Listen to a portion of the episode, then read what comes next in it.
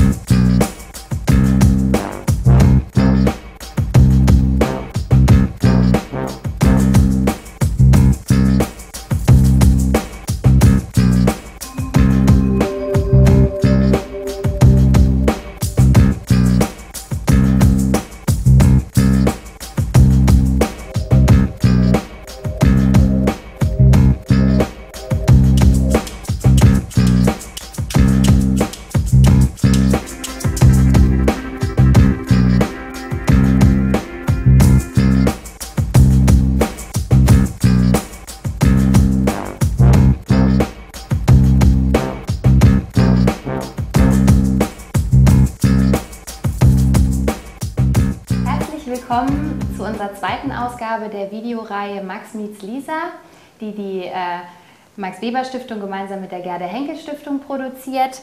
Ich begrüße ganz herzlich Frau, Dok Frau Professor Dr. Barbara Stolberg-Krielinger und Herrn Professor Dr. Gerhard Lauer. Schön, dass Sie da sind. Das Thema heute ist zwischen Büchern und Bytes, Geisteswissenschaftler, wie arbeitet ihr heute? Ich möchte direkt an den Steckbrief, äh, den Sie gerade ausgefüllt haben, anschließen und äh, auch äh, schon eine Frage stellen, die mit dem heutigen Thema zu tun hat, äh, zu den geisteswissenschaftlichen Arbeitsmethoden. Wie haben Sie Ihr letztes Buch geschrieben? Also ich ganz konventionell, dieses konkret, weil das nur ein ganz dünnes ist, im Berner Oberland in einer kleinen Pension am offenen Fenster mit den Bergen vor der Nase und mit ganz wenig Büchern und äh, allerdings auch äh, mit digitalen Rechercheinstrumenten das schon. Also Sie haben das auf, haben Sie es auf dem Laptop geschrieben? Ja. Also Sie arbeiten nicht mehr handschriftlich? Doch, ich exerpiere immer noch, wenn ich richtige Bücher lese, was ich lieber tue, als am Bildschirm zu lesen, dann exerpiere ich mit der Hand. Und dann in Bücher richtig. Mhm. Moleskine-Bücher. Wahnsinn. Hella, wie sieht das bei ich Ihnen aus? Ich mache das immer noch ähnlich. Das heißt, mit dem Computer als erweiterter Schreibmaschine. Äh, wobei die eigentliche Pointe wahrscheinlich gar nicht im eigentlichen Tippen liegt, sondern die Frage, wo wir recherchieren. Mhm und deshalb ist die Frage, kann man noch tippen ohne ein Internet? Also dahinter steht mehr Infrastruktur, als es der Computer mhm. als kleines Gerät eigentlich suggeriert. Und das ist vielleicht die Pointe dabei. Mhm. Gibt es ein Buch, was Sie ähm, methodisch inspiriert hat in Bezug auf Ihre Arbeitsweise? Es gibt neuerdings einen Ansatz, ähm, der nennt sich Media Commons. Media Commons ist der Versuch, Bücher kapitelweise nicht nur zu schreiben, sondern schon mit fertigen Kapiteln ins Netz zu gehen und von dort aus sich auch die Kritik der Community einzuholen. Ähm, das überlege ich, ob ich mich dem wirklich mal stelle. Äh, das ist ehrlich gesagt psychologisch nicht ganz einfach, weil es mhm. bedeutet, Dinge, die wir oft nachträglich noch korrigieren, zumindest ich schreibe nicht so perfekt, dass das jedes Kapitel in sich äh, fertig wäre, gleich zur Kritik freizustellen schwieriger Vorgang. da ist wahrscheinlich die Gefahr, dass man es erst zur Verfügung stellt, wenn man schon sehr dahinter steht. Genau. Mhm. Und dadurch ein bisschen schummelt. Und mhm. genau darum ging es ja nicht, sondern es geht darum, die Kritik sich von Anfang an einzuholen. Mhm. Also in kleinen Zirkeln mache ich das auch, also dass man in einer kleineren Arbeitsgruppe an der eigenen Uni oder unter Freunden natürlich äh, Papiere zirkulieren lässt. Das äh, finde ich, das geht natürlich ohne äh, digitale Medien überhaupt nicht mehr. Aber ähm, dass man das einer größeren Öffentlichkeit online zur mhm. Verfügung stellt, da hätte ich auch ganz große Hemmungen. Wir sprechen über die Öffentlichkeit. Ähm, kommen wir direkt zu meiner nächsten Frage. Wir haben in der äh, letzten Ausgabe von Max Mietz Lisa über die ähm, gesellschaftliche Relevanz der Geisteswissenschaften gesprochen. Und ähm, ich habe letztens einen Artikel in der Süddeutschen Zeitung gelesen von Adrian Daub, der ist Professor, Literaturprofessor an der Stanford University und er hat gesagt, dass in den USA die Geisteswissenschaften stark an Boden verlieren. Würden Sie das, ähm, ich frage mhm. Sie, Frau Stauber-Krillinger, würden Sie das äh, auch für Deutschland äh, so bewerten? Das, so Ich kenne den Artikel nicht, aber ich würde das eigentlich aus meiner Erfahrung eher nicht sagen. Denn ähm, es ist doch das Bewusstsein in den Geist- und Kulturwissenschaften sehr gewachsen, dass man äh, eine Bringschuld hat, dass man äh, aus dem berühmten Elfenbeinturm rauskommen soll. Und das wird ja zunehmend gemacht. Also es wird ja auch von der DFG zum Beispiel sehr massiv unterstützt, auch mit Mitteln. Mhm. Ähm, und ich kann nur jetzt für meinen äh, Bereich sagen, dass wir das in ganz anderen Maße ernst nehmen als noch, sagen wir mal, vor zehn Jahren ähm, und äh, wirklich eine eigene Wissenschaftskommunikationsabteilung ja deswegen eingerichtet haben, die ihre Sache auch sehr gut macht. Und ich glaube, dass auch in der Öffentlichkeit ein, großes, ein großer Bedarf besteht, denn äh, Themen wie, was weiß ich, Integration religiöser Vielfalt, äh, kultureller Vielfalt, Verständnis für kulturelle Andersartigkeit, wenn das kein äh, wichtiges Thema für die Geisteswissenschaft ist, wo auch die Öffentlichkeit das einfach braucht, ähm, äh, die Leistung der Geisteswissenschaften, dann weiß ich es nicht. Ne? Nur ähm, was ich auch, ähm, die Erfahrung, die ich auch gemacht habe, ist, dass es einfach eine sehr, sehr unterschiedliche Logik ist, ähm, der einerseits die Medien gehorchen und andererseits die Wissenschaft. Und da gibt es, da muss man eine sehr, sehr gefährliche Gratwanderung ständig unternehmen. Denn ähm, was wir machen, ist ja eigentlich die ganze Zeit Fragen präziser stellen, äh, Dinge in Frage stellen, irritieren, von Selbstverständlichkeiten äh, oder Selbstverständlichkeiten dekonstruieren und so weiter, während die Medien genau das natürlich nicht wollen. Die ne, breite Öffentlichkeit will klare Aussagen. Die wollen Antworten. Antworten, einfache Antworten, ja, möglichst einfach, sehen wir jetzt gerade im Wahlkampf, möglichst einfach, möglichst unterkomplex und so weiter. Und das heißt, ähm, ich glaube, dass man diese beiden unterschiedlichen Logiken wirklich ernst nehmen muss und man kann die auch nicht vollständig versöhnen. Das äh, wäre, glaube ich, äh, illusorisch, wenn man das glaubte. Aber man kann versuchen, da so eine Gratwanderung hinzukriegen. Also sich sozusagen an das Publikumsinteresse ein bisschen anzupassen, ja. was die Sprache betrifft, ja. äh, was die inhaltliche Fokussierung betrifft aber auch immer wieder sagen, also was ihr wollt, ganz klare, einfache Aussagen. Ja.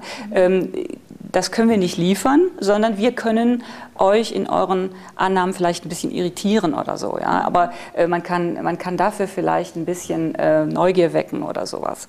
Aber sozusagen, man muss sich auch, finde ich, wehren, äh, die, gegenüber dieser Zumutung, die einfachen Antworten zu liefern. Das, das kann nicht die Aufgabe der Kulturwissenschaften sein.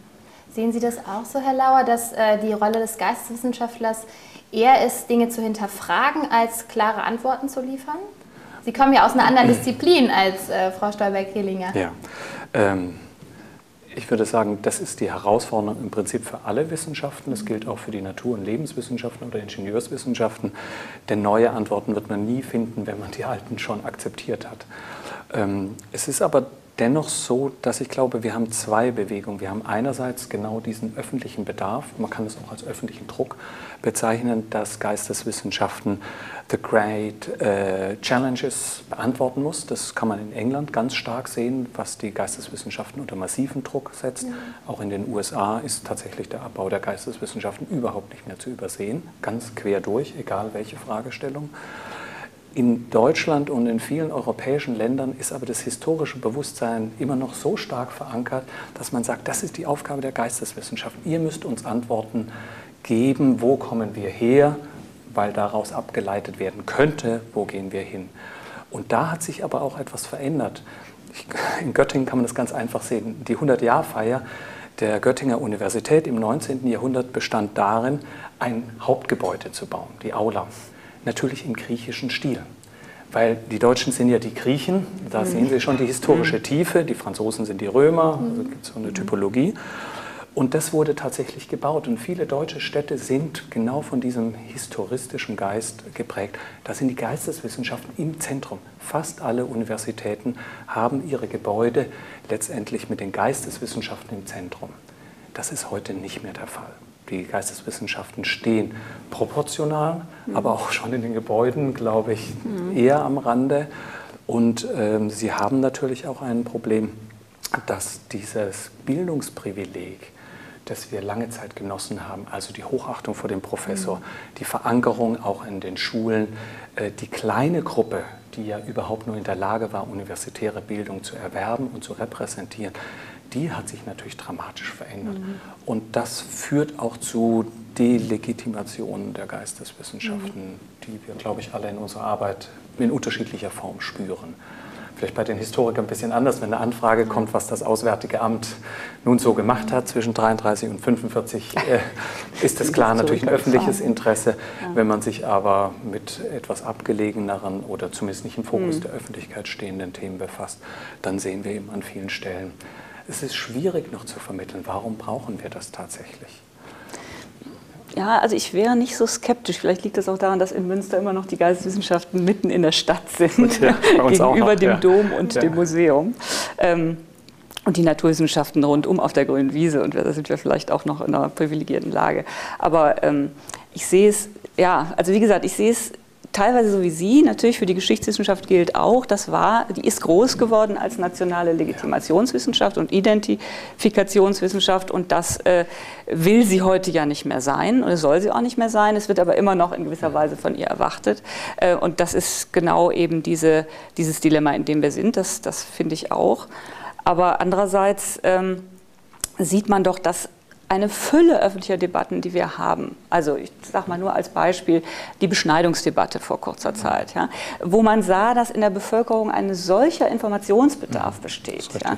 Ähm, und äh, das können nur, ich sage jetzt mal Kulturwissenschaften, ja, mhm. äh, Kulturwissenschaften bedienen. Und ich glaube, dass es da schon auch ein Bewusstsein in der Öffentlichkeit gibt, ähm, dass, mhm. äh, oder eine Nachfrage gibt.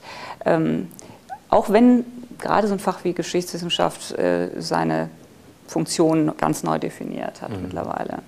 Aber würden Sie nicht sagen, die institutionelle Ausdifferenzierung der Geisteswissenschaften ist wesentlich in den Strukturen des 19. Jahrhunderts. Ja, klar. Und wir tun uns nicht leicht mit neuen Erweiterungen. Ja. Das sind vor allem außereuropäische Kulturen, ja. die wir nicht in dem Maßstab abgebildet ja. haben, wie wir zum Beispiel das Mittelalter abbilden. Also wir in der Germanistik haben traditionell natürlich eine große Abteilung, weil eben die Selbstlegitimation der deutschen Nation aus dem Verständnis des Mittelalters leitend war. Jetzt müssen wir eigentlich Mittel umschichten. Wir müssen uns fragen, was wissen wir über die arabische Welt, was mhm. wissen wir über die asiatischen Welten. Mhm. Und da tun wir uns nicht ganz leicht, auf diese Herausforderung einzugehen. Und dazu kommt natürlich auch die Herausforderung der Lehrerausbildung. Die Lehrerausbildung äh, hat nun mal mit Schülern zu tun, die plötzlich einen anderen und sehr viel diverseren Bildungshintergrund mhm. haben. Und wir sagen immer noch, ihr müsst aber Goethe lesen und ihr müsst im mhm. Prinzip den Kanon des Feuilletons mhm. behandeln. Mhm. Und jetzt kommen aber Schüler auf diese Lehrer zu, die zum Beispiel Computerspiele spielen. Und wir bilden an den meisten Standorten in Deutschland und auch weltweit die Lehrer nicht aus, dass sie nur überhaupt ansatzweise verstehen, was ist eigentlich ein Computerspiel? Ist es eine Erzählung? Hat es eine Queststruktur mhm. wie ein mittelalterlicher Roman? Mhm. Wie auch immer man das äh, angehen möchte. Aber auf viele dieser Herausforderungen tun wir uns nicht leicht. Also wir haben etwas zugespitzten strukturellen Konservativismus in den Geisteswissenschaften, was aus, seiner, hm. aus der Fachgeschichte herauskommt. Ja, also ich gebe Ihnen natürlich recht, dass es keinen klassischen Bildungskanon mehr gibt. Den können wir nicht mehr rechtfertigen äh, und das Wissen explodiert derartig und wird eben auch so dehierarchisiert sozusagen, dass man äh, Schwierigkeiten hat, mit seinem alten Bildungskanon noch zu kommen. Nun ist das natürlich, was Sie ansprechen, für die Germanistik hm. naheliegenderweise ein größeres Problem als zum Beispiel für die Geschichte. Ja, die kann Globalisierungseffekte natürlich viel leichter integrieren mhm. als nun gerade Germanistik, weil es da halt ums Deutsche geht. Mhm. Ja. Ähm, und das wird sicher auch eine Fächerumstrukturierung bedeuten, dass man beispielsweise Arabistik, äh, mehr äh, Lehrstühle, der, diesem Fach mehr Lehrstühle wird zugestehen mhm. müssen, als das bisher der Fall war. Ähm, wie gesagt, in der Geschichtswissenschaft ist das leichter zu integrieren. Die ist ja im Moment auch extrem äh, bemüht, Globalisierung, transkulturelle mhm. Verflechtung und solche Themen auf die Tagesordnung zu setzen. Das geschieht ja schon. Es scheitert oft dann ähm, daran, dass man die Sprachen ja. nicht spricht Sprachen und dann nur so tut. Ja, Im ja. Grunde äh, ist es genau. dann oft auch Etikettenschwindel. Aber ich denke, das wird äh, sich peu à peu ändern. Äh, das denke ich, liegt in der, in der Entwicklung, dass die. Leute eben auch einfach dann mehr Sprachen lernen, wenn es mehr solcher Lehrstühle gibt. Ähm, also da werden sich die, äh, die Fächer darauf einstellen müssen und die können es in unterschiedlichem Maße, klar. Ja, und sicher wird es für die Germanistik noch ein bisschen schwieriger auf Dauer sein, Andererseits ähm, wäre ich wieder nicht so skeptisch, weil äh, gerade so ein Fach wie Literaturwissenschaft einen durchaus auch dazu befähigt, die narrative Struktur von einem Videospiel zu verstehen. Also ich denke mir, da sind die, die hermeneutischen Methoden, äh, die reichen ziemlich weit und ich glaube, äh, dass man da nicht so sehr viel umlernen muss, um auch äh, äh solche Strukturen zu verstehen. Also letztlich hat das ja auch eine Narration, äh, narrative Struktur und so weiter. Also äh, und die jüngere Generation, die mit diesen Dingen groß wird, wird, glaube ich, äh, relativ selbstverständlich die klassischen Methoden, zum Beispiel hermeneutischen mhm. Methoden, auch auf solche Gegenstände anwenden können. Also ich, ich sehe den Weg eigentlich auch nicht weit, aber die Erfahrung zeigt, dass zum einen außereuropäische Sprachen immer noch in einem viel zu geringen Maße gelernt werden. Also die Sinologie oder Arabistik steigt nicht etwa auf wie eine Kultursprache wie das mhm. Französische verliert. Also es gibt nicht so einen Wageneffekt, das eine sinkt und das andere steigt. Ähm, und wir haben immer noch diese ähm, Schwierigkeiten, dass die Übertragung und auch letztendlich die internen Kenntnisse, auch der modernen Medienwelt, bei der jüngeren Generation, obwohl sie sie nutzen, nicht das analytische Bewusstsein automatisch mitwächst. Mhm. Und da haben wir, glaube ich, eine Bringschuld. Also ja, ja. den Punkt würde ich sehr unterstreichen. Ja. Da besteht die Bringschuld der Geisteswissenschaft. Wir sind jetzt genau, Sie, Sie sind, haben schon übergeleitet quasi in unser nächstes Thema. Wir sprechen von Herausforderungen für mhm. die Geisteswissenschaften und äh, von äh, digitalem Wandel. Und ähm, es steht sicherlich fest, dass äh, der digitale Wandel eine, eine große Herausforderung für die Geisteswissenschaften darstellt. Sie haben das für die Literaturwissenschaften schon erklärt, jetzt eben was, was Videospiele und so und da eben ähm, die Interpretation äh, betrifft. Ähm, ich möchte noch eine Frage stellen, die sich auf die äh, gesellschaftliche Relevanz be äh, bezieht, die aber auch mit, den, äh, mit dem digitalen Wandel und den Kommunikationsformen der Geisteswissenschaftler zu tun hat. Geisteswissenschaftler werden in der Öffentlichkeit schon eher äh, wahrgenommen durch oder nach wie vor eher wahrgenommen durch ähm, klassische Kommunikationsformen wie äh, Buch, Feuilleton, Fachjournale. Glauben Sie, dass äh, Geisteswissenschaftler das überdenken müssten, ihre klassischen Kommunikationsformen, um mehr wahrgenommen zu werden, stärker wahrgenommen zu werden in der Öffentlichkeit? Ich denke, das passiert automatisch äh, durch oder mehr oder weniger automatisch. Man sieht das ja jetzt in den ganzen Digitalisierungsprojekten, die sehr, sehr stark auch finanziell gefördert werden und die sich durchsetzen werden. Also die ganze Recherche in den Geisteswissenschaften ist äh, digitalisiert früher oder später. Und äh, da sind natürlich auch so fantastische Möglichkeiten, ähm, dass man sich das nicht wird entgehen lassen. Natürlich muss man dann in den Pro-Seminaren zukünftig dieses, äh, diese, diese Recherchekenntnisse auch vermitteln. Aber das ist ja auch nichts grundsätzlich anderes wie die Vermittlung der Recherchekenntnisse, äh, die man früher vornehmen musste. Da waren es eben andere Medien. Aber grundsätzlich musste man das damals ja auch erstmal äh, erklären, wie man bibliografiert und so weiter. Jetzt bibliografiert man halt anders, aber vermitteln muss man es eben nach wie vor. Es wäre natürlich naiv zu glauben, dass Sie das jetzt, äh, weil Sie Internetzugang haben, automatisch können. können. Und sicher muss auch noch eine Menge passieren, was Qualitätsstandardsicherung äh, im Netz angeht. Also da sind wir sicher noch sehr am Anfang. Das muss man ähm, noch machen, damit auch zum Beispiel äh, es normaler wird, dass man seine Dissertation digital publiziert, was im Moment mhm. eben aus äh, Renommeegründen noch nicht passiert oder ganz selten nur. Also da wird noch einiges, ähm, denke ich, sich entwickeln, aber ich sehe das absolut unaufhaltsam. Und ähm, wie gesagt, ich halte auch die, die die Vermittlungsprobleme für nicht grundsätzlich andere als früher. Also, die haben sich nur verschoben. Die haben sich nur verschoben. Es sind jetzt eben etwas andere Fertigkeiten und man muss andere Informationen vermitteln. Aber dass da sowas vermittelt werden muss, äh, hat sich nicht geändert. Vielleicht können wir das trennen. Die Frage, Sie haben ja eine doppelte Frage gestellt, mhm. wenn ich Sie richtig verstanden habe. Die eine Frage zielt auf die Öffentlichkeit. Mhm. Da würde ich sagen, ist das Fernsehen immer noch ungeschlagen der Hauptmultiplikator in dieser Gesellschaft. Das zeigt übrigens Wahlkämpfe, dass das amerikanische Modell eben nicht auf Deutschland übertragbar ist. Mhm. Also das Fernsehen ist wahrscheinlich das Massenmedium in der Bundesrepublik äh, unverändert und noch nicht das Internet. Das heißt, Guido Knob, um jetzt mal in Ihrem Fach, wir oh. haben in der Literatur keine vergleichbaren Phänomene. Ja, gut, man kann, El Elke Heidenreich hält ein Buch hoch, dann wissen die Buchhändler und Reich Ranitzky, dann können die Buchhändler sofort eine Palette von diesem Buch bestellen, unabhängig davon, was darüber gesagt mhm. wird. So. Das läuft aber alles übers Fernsehen. Und davon ist vielleicht nochmal die tatsächliche fachinterne Entwicklung zu trennen.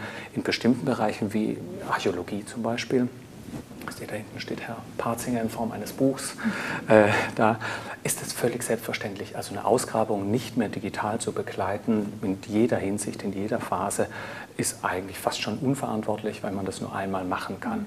In anderen Fächern ist es weniger wichtig und es wird auch Fächer geben, in denen immer noch mit der Lupe über einem Manuskript gesessen wird. Also diese Spannbreite äh, wird zunehmen, aber es wird sicherlich innerhalb der Fächer selbstverständlich werden, was in den Naturwissenschaften Alltag ist. Niemand würde von E-Physics äh, sprechen, sondern Physik ist halt immer selbstverständlich mhm. computergestützt auch. Mhm. Und dann gibt es Spezialisten, die nennen wir dann Computational Physics. Physicists zum Beispiel mhm. dann als, als Namensbezeichnung. Ähm, und ich denke, dass Ähnliches in den Geisteswissenschaften dann Spezialisten für diese digitalen Fragestellungen der Geisteswissenschaften entstehen. Ist ein Ausdifferenzierungsprozess. Wie stehen Sie denn zu sozialen Medien? Ich weiß zum Beispiel, dass Sie einen Twitter-Account haben. Ich habe Sie gefunden auf Twitter. Ich folge Ihnen auch. Aber Sie haben noch nicht so viele Tweets verfasst. Woran liegt das?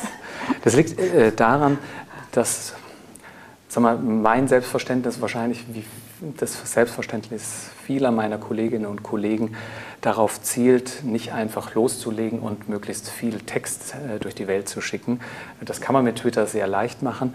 Ähm, und ich bin dabei, mit anderen Kollegen auch, äh, uns sehr genau zu überlegen, über welches Thema, was ist speziell zu adressieren, mhm. ähm, damit es sich lohnt, jemandem zu folgen. Das allgemeine Geplapper zu erhöhen. Das machen viele andere, mhm. das müssen wir nicht machen. Das heißt, Sie würden entweder zu einem bestimmten Thema twittern oder eben in Bezug auf eine bestimmte Zielgruppe. Genauso. Mhm. Ich, ich, zum Beispiel arbeite ich auch manchmal, wenn ich gerade ein bisschen Luft habe, setze ich mich hin und überarbeite bestimmte Wikipedia-Artikel, meistens zum Beispiel bibliografische Angaben und solche Sachen ergänzen. Das so Kleinigkeiten, das sieht niemand und das ist ja. auch wunderbar. Äh, und da suche ich mir eben ganz bestimmte ähm, Autoren, die ich sehr schätze, wie Stanislas Dehaene und anderen äh, raus und gucke, dass die Artikel ein bisschen in Ordnung kommen. Solche Dinge. Ja. Überarbeiten Sie auch Wikipedia-Artikel? Äh, das habe ich noch nicht gemacht.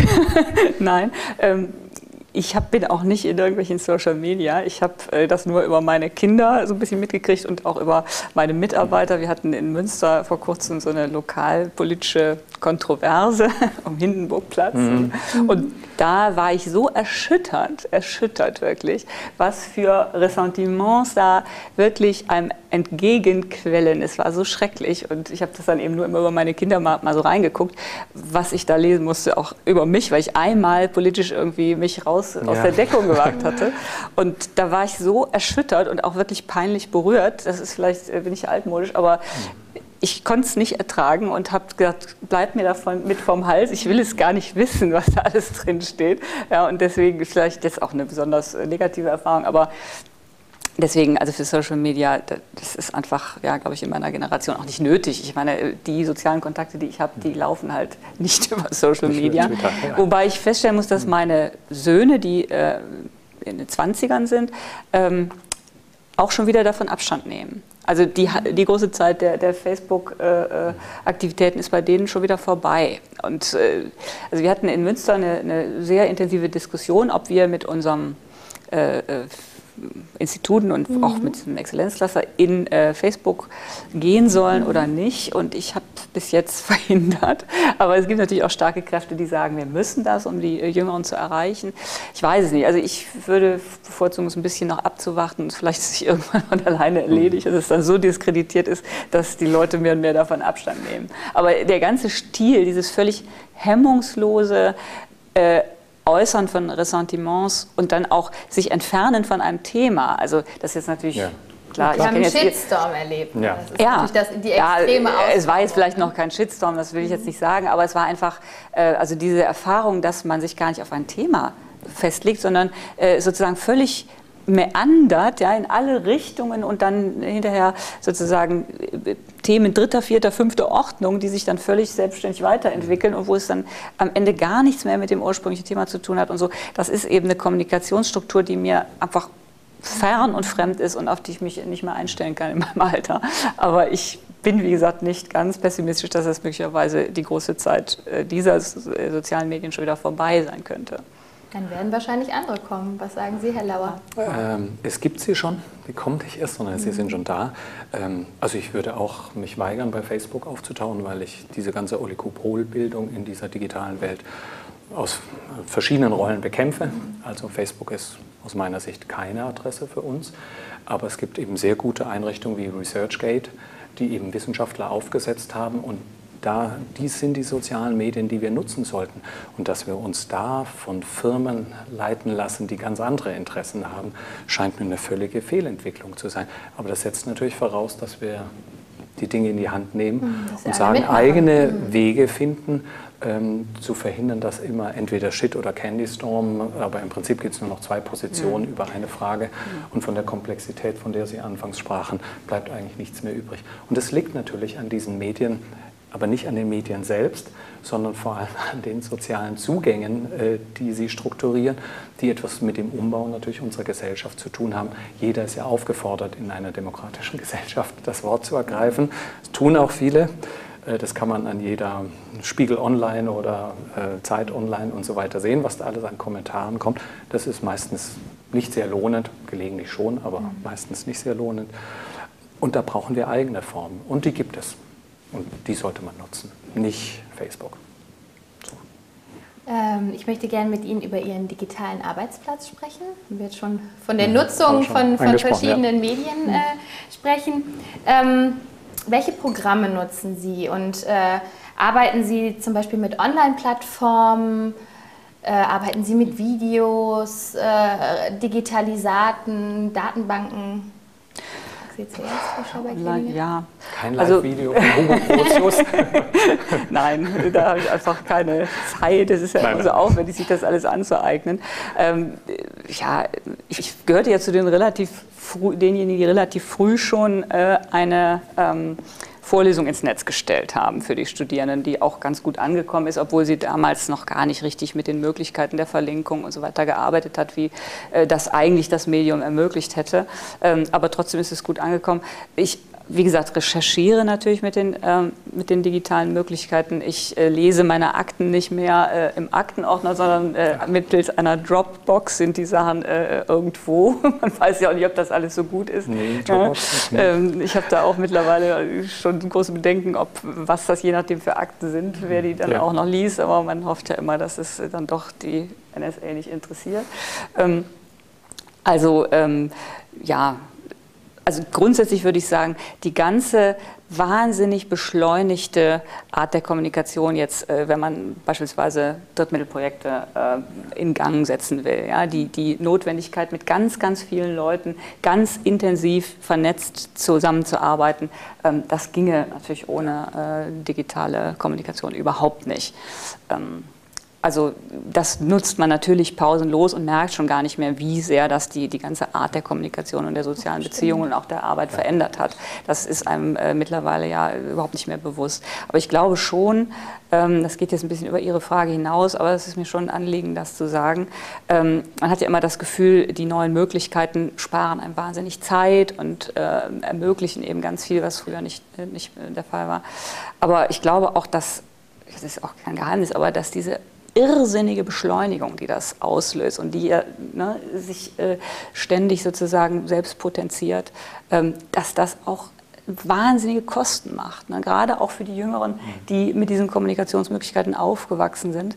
Ähm, die sich ja unter einem Druck befinden. Mhm. Wenn man das vergleicht, ähm, und das hängt ja tatsächlich mit den mhm. digitalen Möglichkeiten zusammen, mit den, mit den Call for Papers im Netz und so weiter und den, den Kommunikationsmöglichkeiten untereinander, die wahnsinnig beschleunigt sind. Das hat alles einerseits eine Enthierarchisierung zur Folge, ist wunderbar. Andererseits hat es aber auch eben einen unglaublich wachsenden Druck zur Folge, dass eben unpromovierte Leute schon irgendwie 20 Aufsätze publiziert ja. haben müssen und so weiter. Und das wäre, weil sie eben auf 20 Tagungen über äh, Call for Papers online zusammengefunden haben. Das ist alles wunderbar, aber es ist andererseits eben auch ein, eine Beschleunigung, ein Hamsterrad-Effekt und mhm. ein Druck, der sich da aufbaut.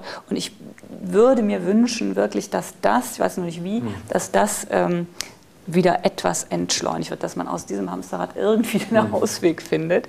Und da glaube ich wirklich, dass die ähm, digitalen Medien da einen ganz, ganz erheblichen Anteil dran haben an dieser Entwicklung.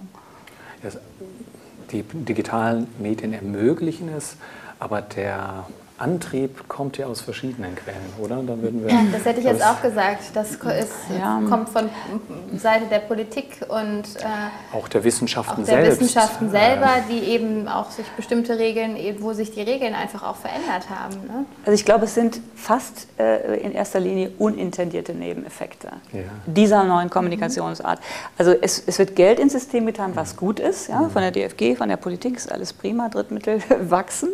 Ähm, gleichzeitig Gleichzeitig wächst die Kommunikationsgeschwindigkeit und äh, man läuft da hinterher und man mhm. muss ja das Geld, was man bekommen hat, dann auch ausgeben. Man muss nachweisen, dass man es sinnvoll ausgegeben hat und so weiter. Und man kann aber natürlich seine eigene geistige, wirklich geistige ja. Produktion nicht beliebig steigern. Das geht nicht. Ja. Man kann sich nicht so schnell in seiner geistigen Produktion steigern, wie wenn die Kommunikationsmöglichkeiten steigern. Das heißt, es ist ein unglaublicher Leerlauf, eine unglaubliche Blasenstruktur mhm. eigentlich. Und ähm, das liegt, das ist sicher nicht beabsichtigt, sondern das liegt, glaube ich, an so einer Eigendynamik, die diese Form der Kommunikation ganz wesentlich mit äh, ähm, ermöglicht, aber auch mit weiter verschärft. Also vielleicht mit verschärft, aber mein Beispiel ist immer die Chemie. Äh, die Chemie war noch weit in die 70er Jahre hinein wenig von Drittmitteln bestimmt, ist heute zum größten Teil eine Disziplin, die nur funktioniert, weil es Drittmittel gibt. Das treibt dieses Hamsterrad an. Und da sind wir noch so langsam dabei, auch in dieses Hamsterrad mhm. einzutreten. Aber der Effekt kommt natürlich aus anderen Stellen. Meine Vorgänger wurden nicht danach beurteilt, welche Trittmittel sie eingebaut haben. Es spielt einfach keine Rolle. Und auch nicht, ob sie Massen publiziert haben, Massen von Aufsätzen. Das spielte alles keine Rolle. Das, ja. Der ganze Status des Professors, der, die klassische Aufteilung war morgens Wissenschaft, mhm. nachmittags die Korrespondenz. Das war der Geist des Wissenschaftlers. Das gibt es noch. Ich würde auch sagen, dass es genügend Kolleginnen und Kollegen gibt, die ein sehr ruhiges Leben haben, die es perfekt machen, zum Beispiel auf keine Mail eines Studenten antworten.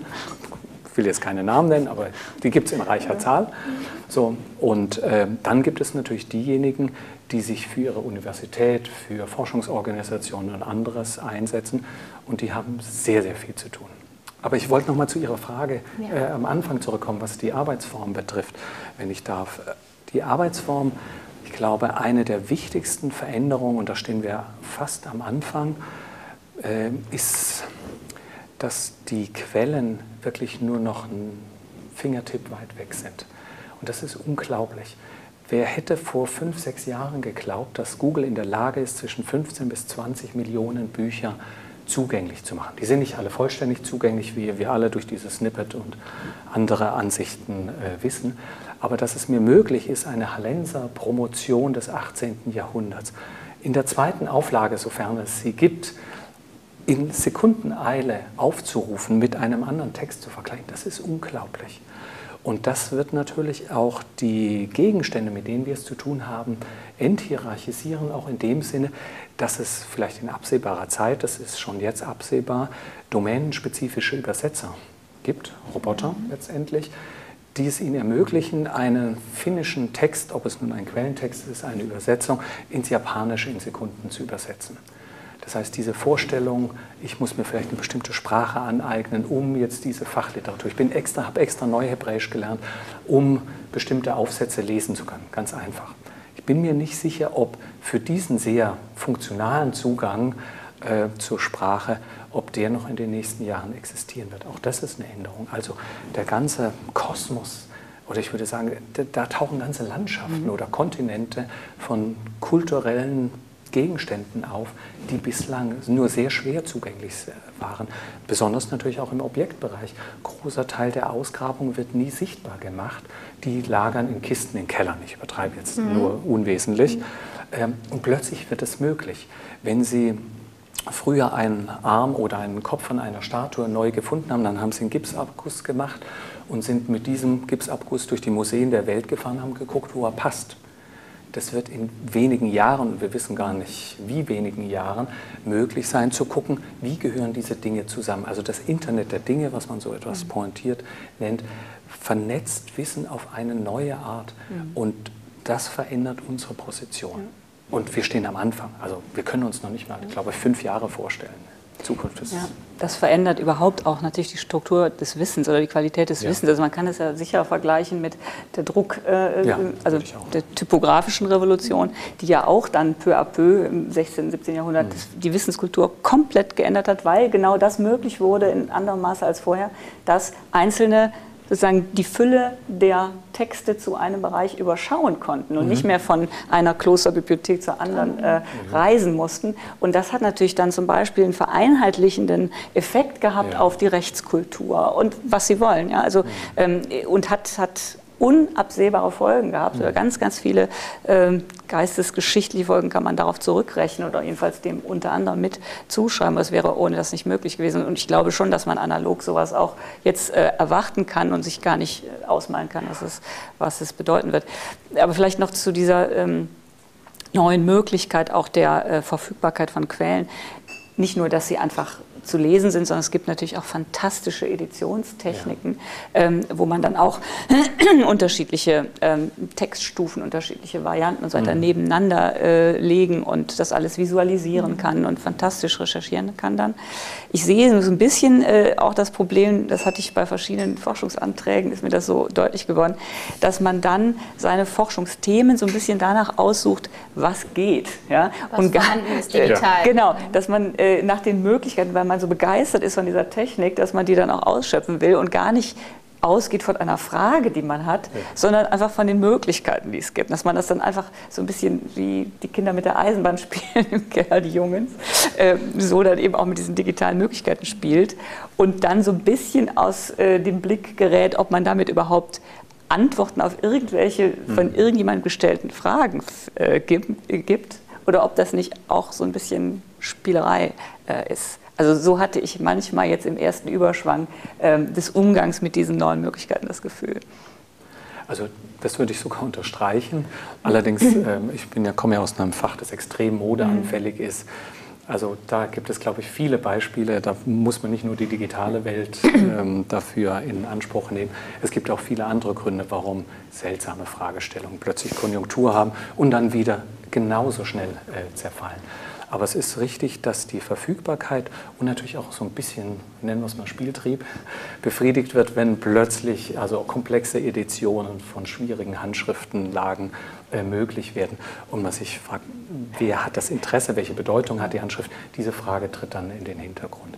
Aber vielleicht ist das auch genau dieser Übergang wie damals im Druckzeitalter, wo man natürlich auch bestimmte Dinge nachgemacht hat, die noch zum äh, handschriftlichen Zeitalter gehört, dass wir jetzt erst, und da reden wir wirklich über die letzten zwei, drei Jahre, so an der Schwelle sind, wo die Gegenstände nicht nur mehr nur einfach verfügbar sind, sondern in einem Maßstab verfügbar sind, dass sich Wissen ganz fundamental ändert.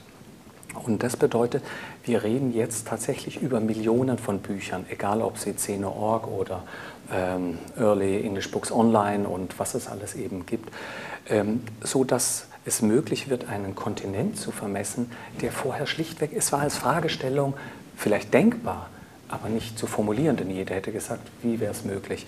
Und ähm, ein Beispiel in unserem Fach ist eben Franco Moretti, der sehr schönen Aufsatz darüber geschrieben hat, der dieses Thema eben sagt, äh, Distant Reading nennt, der vor einem ganz einfachen Problem steht. Der ist Komparatist.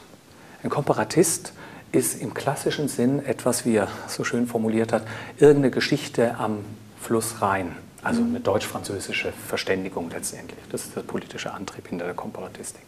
Der Komparatistik, die selbstverständlich auch die arabische Literatur von Südamerika nach Australien und den Pazifischen Ozean genauso berücksichtigen würde, ist nicht zu handeln. Wir sprechen hier über Bücher, was schafft das Leben? Vielleicht, wenn wir jeden Tag lesen würden, hat mal jemand ausgerechnet, wir würden 40.000 Bücher lesen, wenn wir nichts anderes tun mhm. würden.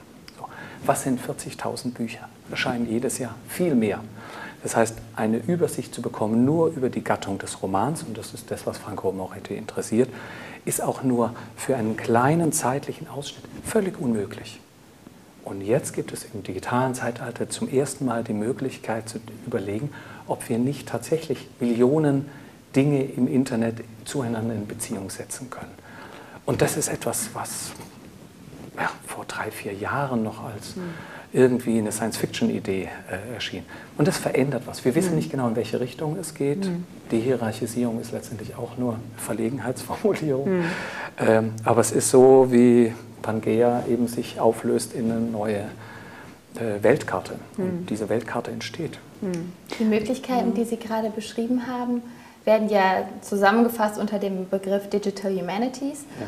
Und äh, das klingt für mich nach, äh, auch, nach ziemlichen naturwissenschaftlichen Methoden. Mhm. Ich vermute, dass äh, da auch äh, von Seiten der Geisteswissenschaften Ressentiments bestehen. Mhm. Liest man dann überhaupt noch, wenn man doch alles vergleichen kann? Ja.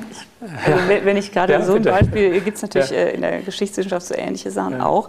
Ähm, ich bin da immer sehr skeptisch, vielleicht bin ich einfach auch schon zu alt, aber jedenfalls ähm, kenne ich auch äh, Versuche, beispielsweise Begriffsgeschichte zu digitalisieren und dann äh, sozusagen mit quantifizierenden Methoden, keine Ahnung, wie sie funktionieren, eben äh, genau die um Begriffsumgebung jeweils äh, festzustellen und zu gucken, was weiß ich, äh, der Begriff Ordo bei Augustinus oder bei den Kirchenvätern oder so. Und dann wird nicht nur gezählt und geguckt, wo kommt es vor. Und man geht dann nicht hin und liest den jeweiligen Kontext, sondern man äh, macht das irgendwie quantifizierend automatisch, dass man eben die äh, anderen Begriffe, die in der Umgebung von Ordo vorkommen, äh, dann durchzählt oder so. Ja? Und das ist alles sehr hochgradig quantifizierend. Und ich frage mich, zumindest was die bisherigen Ergebnisse dieser Art von Recherchen angeht, ähm, ob das im Endeffekt wirklich so andere Erkenntnisse bringt, als man sie vorher äh, Koselleck oder so mit äh, dem Lesen äh, der viel weniger äh, Stellen, aber doch äh, sozusagen mit hermeneutischen Methoden alten Stils letztlich zu den gleichen Ergebnissen auch schon gekommen ist. Jetzt weiß man es dann halt noch ein bisschen genauer und kann dann hinterher eine Zahl irgendwo hinschreiben, 3,7 ne, oder so. Und dann, ähm, okay, was hat man dann gewonnen? Und in der Sache, sozusagen intellektuell durchdrungen, hat man es dann auch nicht mehr als vorher. Also solange ich da nicht eines Besseren belehrt okay. werde, ja, dass also wirklich äh, so eine, in dem Fall zum Beispiel in der Begriffsgeschichte eine, eine digitalisierte äh, Form des, des Recherchierens wirklich qualitativ andere Ergebnisse und Erkenntnisse bringt, solange ich also da kein Beispiel für habe, äh, bin ich immer noch skeptisch. Ja. Ich meine, die Digital Humanities haben ja letztendlich mit dieser Skepsis erstmal begonnen. Äh, das berühmteste Beispiel ist die Edition des heiligen Thomas durch Father Busa, also ein Jesuitenpater, der in den 40er Jahren ähm, den IBM-Chef dazu gebracht hatte, eine Lochkartenedition zu beginnen, was damals also mehr als Science Fiction war. Und der Ausgangspunkt war schlichtweg die Begriffsverwendung beim heiligen Thomas eben zu untersuchen. Und deshalb sind Digital Humanities immer noch in ihrer Mehrheit schlichtweg digitale Editionen, etwas zugespitzt äh, gesagt. Was jetzt aber auftaucht, ist genau das, äh, was Sie äh, so richtig beschrieben haben, Frau Stolberg-Grillinger. Es ist die Möglichkeit, mit neuen Recherchemöglichkeiten an diese großen Mengen heranzugehen. Und wenn wir uns fragen, was da möglich ist, da kann ich nur ganz einfach auf NSA verweisen. Es ist unglaublich, was möglich ist. Nur wir stehen da bestenfalls am Anfang. Denn das sind Methoden, wo ich sagen würde, die sind nicht älter als zwei, drei Jahre. Es gibt Vorläufer im 19. Jahrhundert, also es gibt schon Versuche, die Briefe des heiligen Paulus äh, äh, die Autorschaft zu bestimmen oder Shakespeare von Bacon zu unterscheiden oder Platon äh, historisch die äh, Dialoge in der Chronologie zu geben. Alles händisch gemacht. Es gibt diese quantitativ formale Tradition. Aber bislang ist es nur erfolgreich gewesen in der Linguistik. Deshalb gibt es ein selbstverständliches Fach, das heißt Computerlinguistik. Da funktioniert das sehr, sehr gut. Niemand würde das in Frage stellen. In den anderen Fächern, also in unser beider Fächer, äh, stehen wir gerade am Anfang. Und mir würden auch kaum neuere Arbeiten einfallen, noch aus dem 20. Jahrhundert. Wir reden also wirklich über das 21. Mhm. Jahrhundert. Und da zeigt sich, dass es erstaunlich gut funktioniert. Es ist nur sehr, sehr viel aufwendiger, als wir gedacht haben. Erstens, es setzt historisch-hermeneutisches Wissen voraus. Wenn man keine Ahnung von den Quellen hat, kann man nicht arbeiten. Das gilt unverändert. Es setzt dann aber auch Kenntnisse der quantitativen, das heißt also statistischer Methoden, algorithmischer Ansätze voraus, die wir alle nicht gelernt haben. Mhm. Und das ist sehr mühevoll. Wir haben gerade eine Sommerschule äh, eine Woche lang veranstaltet, bekamen junge Wissenschaftler aus, ja, von den USA bis nach Serbien. Informatiker genauso wie Archivare aus allen Fächern. Und was die machen wollten, ist eben eine Programmiersprache, eben Python zu lernen um ganz bestimmte Forschungsfragen, die Sie haben, zum Beispiel Namen zu extrahieren, Eigennamen rauszufinden aus einem großen Korpus von Millionen Texten, ist sehr schwierig. Und wir sind zusammen mit Jerusalem zum Beispiel an einem Projekt dran. Das hat eine ganz einfache Fragestellung. Ähm, versucht, alle Namen der sechs Millionen ermordeten Juden herauszufinden. Die Quellen, die wir dazu haben, sind Steuerlisten, äh, die noch aus, äh, damals aus Polen und anderen Ansiedlungsrayons äh, dieser Region sind. Es sind aber auch natürlich Deportationslisten und sehr unterschiedliche Quellentexte, einschließlich Videoaufzeichnungen in Yad Vashem, also Zeugenaussagen von Menschen, die rückblicken. Und das miteinander in Beziehung zu setzen, also immer zu finden, was ist tatsächlich ein Eigenname, und diesen Eigennamen dann mit anderen Eigennamen in richtige Relation zu setzen, ist unglaublich kompliziert. Und mindestens ich habe Seminare mit Kollegen in der ähm, Bioinformatik und aus der Mathematik gemacht. Und ich hatte die ganze Zeit gefühlt, es gibt einen Doofen hier im Raum und das bin ich. Ich äh, möchte Sie noch äh, befragen zu hm. Ihrer Art zu publizieren, wo Sie publizieren. Ich vermute, Herr Lauer, bei Ihnen renne ich da offene Türe ein, Open Access. Machen Sie. Also ich bin äh, zu dem Punkt gekommen und da kann ich mich auf meine juristischen Kollegen, auch der Max-Planck-Gesellschaft, äh, berufen, dass ziviler Ungehorsam der einzige Weg ist. Das heißt, alles, was ich publiziere, kommt mindestens mal auf meiner Website äh, ins Netz. Da, ja, das machen Mitarbeiter von mir auch. Äh, ich selber mache es noch nicht, weil das natürlich bei den Verlagen, mit denen ich zusammenarbeite, nicht auf Begeisterung stößt. Und äh, in dem Rahmen, wie ich es kann, mache ich es. Ja, also beispielsweise habe ich jetzt gerade ähm, mit dem Verlag Dunker und Humboldt, in, bei dem ich ja Zeitschrift Historische Forschung und die Schriftleitung mache, ähm, angefragt, ob wir nun in dieses Rezensionet einsteigen, ähm, was ich sehr befürworten würde und ich vermute auch, dass der Verlag zustimmen wird. Also das in dem Umfang, wie das äh, in der Kooperation mit den Verlagen zu machen ist, mache ich das auch. Im Moment, wie gesagt, sind wir ja noch in so einer Übergangsphase, wo eben tatsächlich die gedruckten Bücher das renommiertere äh, Medium sind. Ja. ja. und die Doktoranden zum Beispiel, die ich versuche zu bewegen, ähm, zum Beispiel über die Uni Münster, da haben wir extra so ein Portal, ihre Doktorarbeiten da zu publizieren und dann auf äh, Verlangen eben auch ausdrucken und gebunden äh, präsentieren zu können.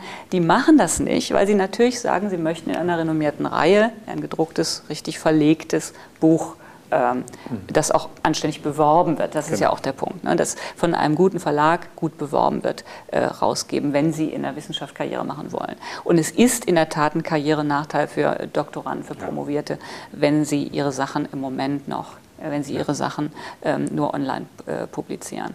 Also ich vermute, dass irgendwann das kippen wird, dass es irgendwann kein Karrierenachteil mehr sein wird. Aber wie immer bei solchen äh, Situationen muss halt einer den Anfang machen und das will keiner sein. Ja.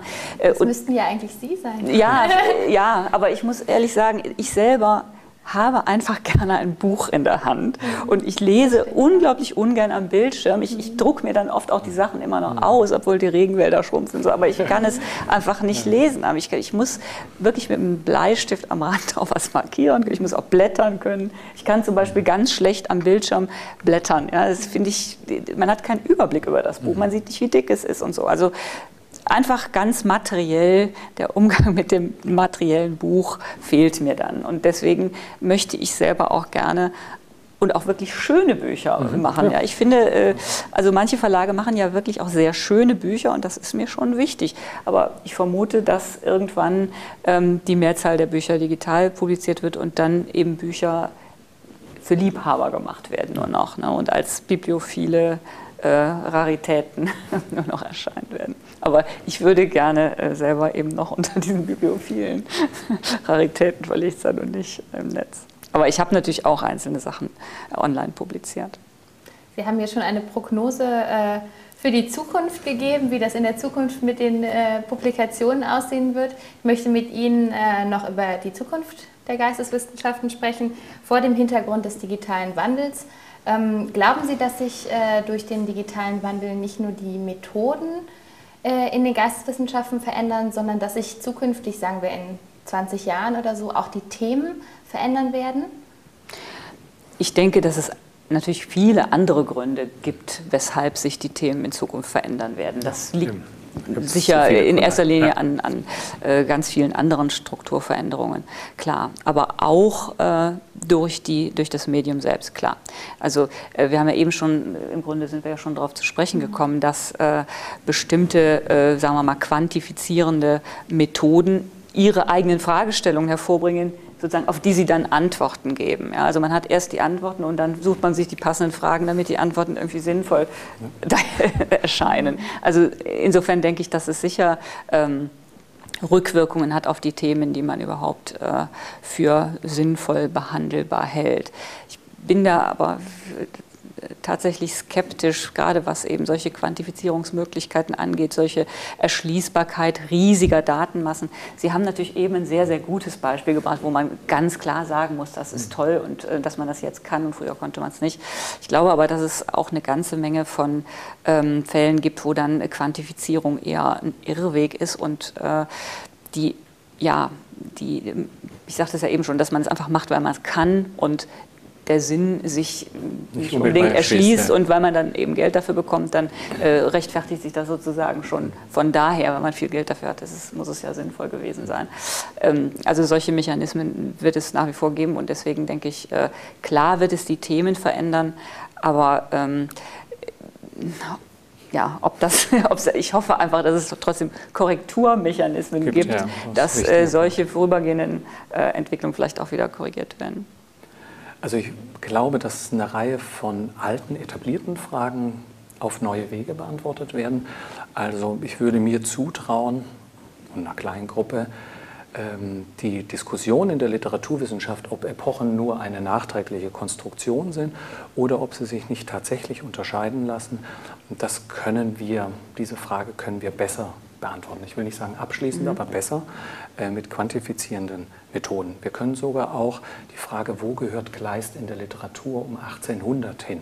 Oder schreiben Frauen und Männer, um dieses Standardthema, im 19. Jahrhundert tatsächlich unterschiedlich oder ist das nur eine soziale Konstruktion und so weiter? Viele dieser etablierten Fragestellungen kann man jenseits von Ideologien angehen. Nicht ganz, denn da gehen immer Vorannahmen raus. Es gibt keine Wissenschaft ohne Vorannahmen, das ist völlig klar.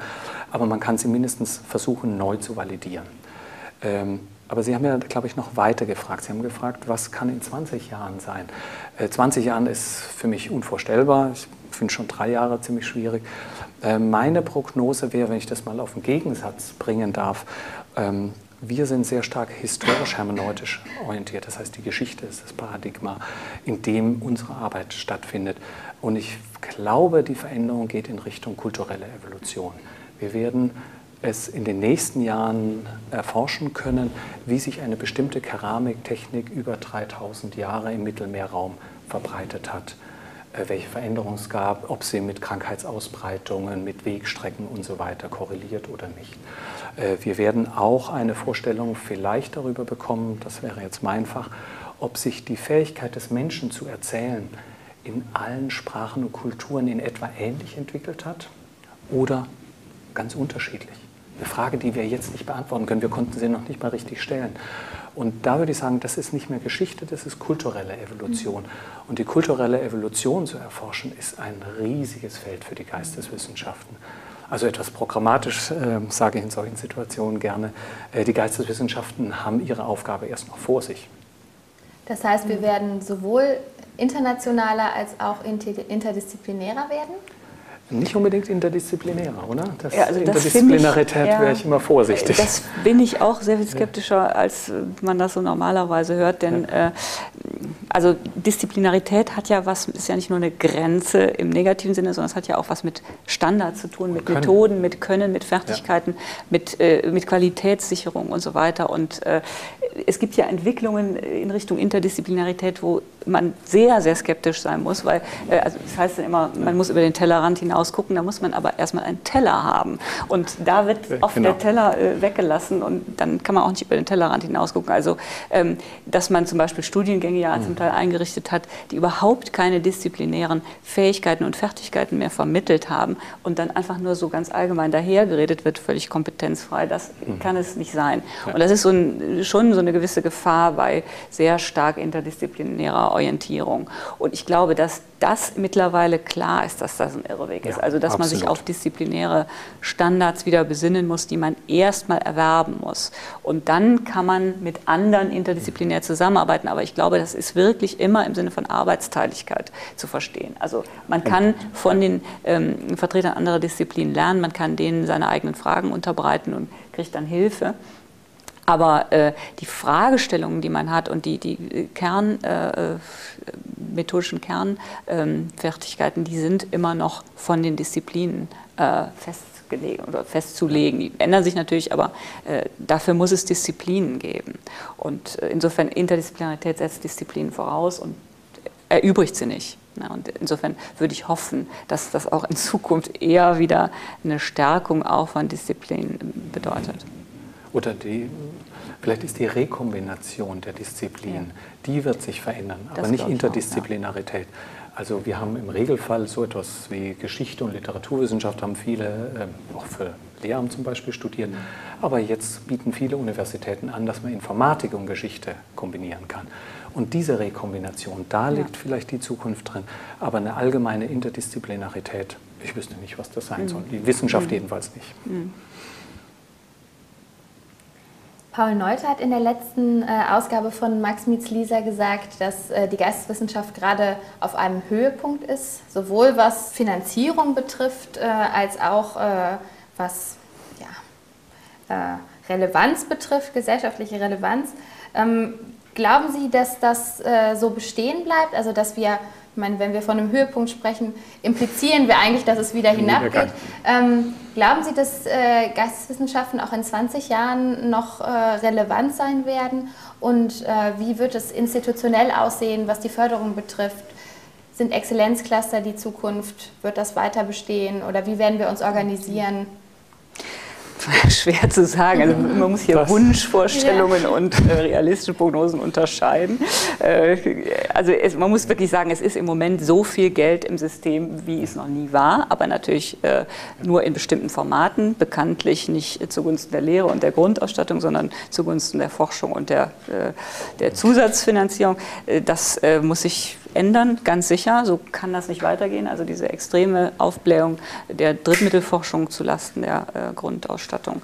Ähm, das hoffe ich einfach, dass sich das äh, ändern wird. Andererseits denke ich, es wird auch weiter ein Polarisierungsprozess laufen, der äh, bestimmte ähm, äh, bestimmte Hochschulen und bestimmte außeruniversitäre Forschungseinrichtungen privilegiert zu Lasten anderer, also ein Konzentrationsprozess auf der einen Seite und zu Lasten äh, kleinerer ja, nicht wettbewerbsfähiger äh, Universitäten. Andererseits, das denke ich, wird wahrscheinlich in dieser Richtung sich weiterentwickeln.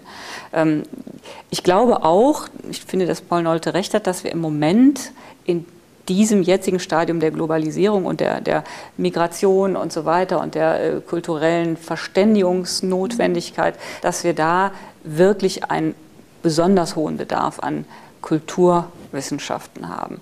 Ähm, es wäre ja eigentlich zu hoffen, dass das in 20 Jahren nicht mehr so nötig ist, dass man nicht mehr so sehr um Verständnis für das Fremde werben muss. Aber das ist ja im Moment, glaube ich, die ganz große Leistung der Kulturwissenschaften, dass man das Fremde als solches schätzen lehrt und nicht äh, oder den Leuten versucht, die Angst davor zu nehmen.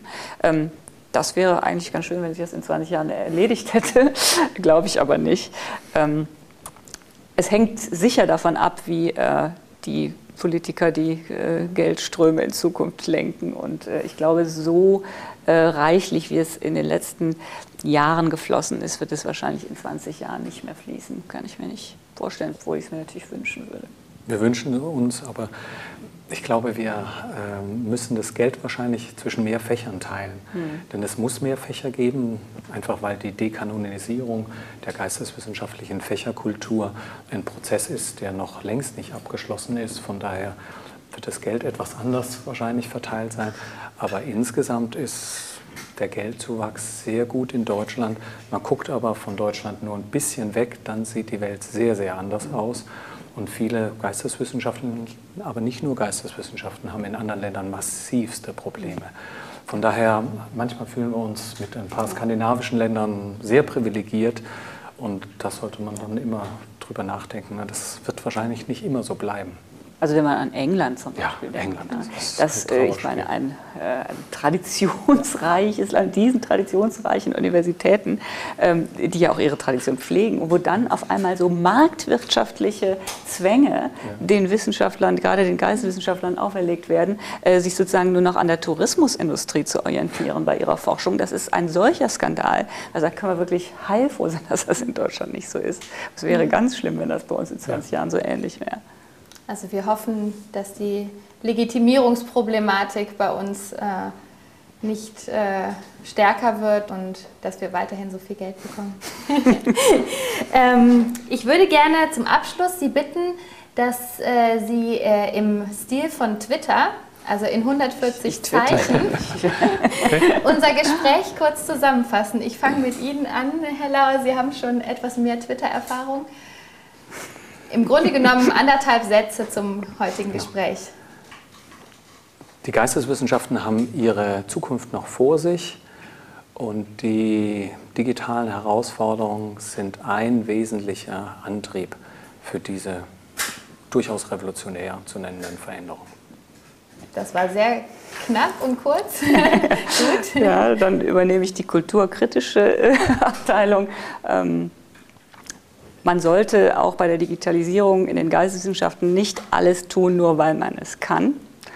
Und ich würde mir hoffen oder würde, ja, würde hoffen, dass ähm, die Digitalisierung die ganz allgemeine Beschleunigung in jeder Hinsicht, gesellschaftliche Beschleunigung, aber auch in der Wissenschaft, ähm, die sie im Moment nährt und fördert, ähm, dass sie aus dieser Entwicklung auch wieder rauskäme und dass wir insgesamt eine entschleunigende Entwicklung äh, im Bereich auch der Geisteswissenschaften wieder hätten. Frau Stolberg-Grillinger, Herr Lauer, ich danke Ihnen herzlich für das Gespräch.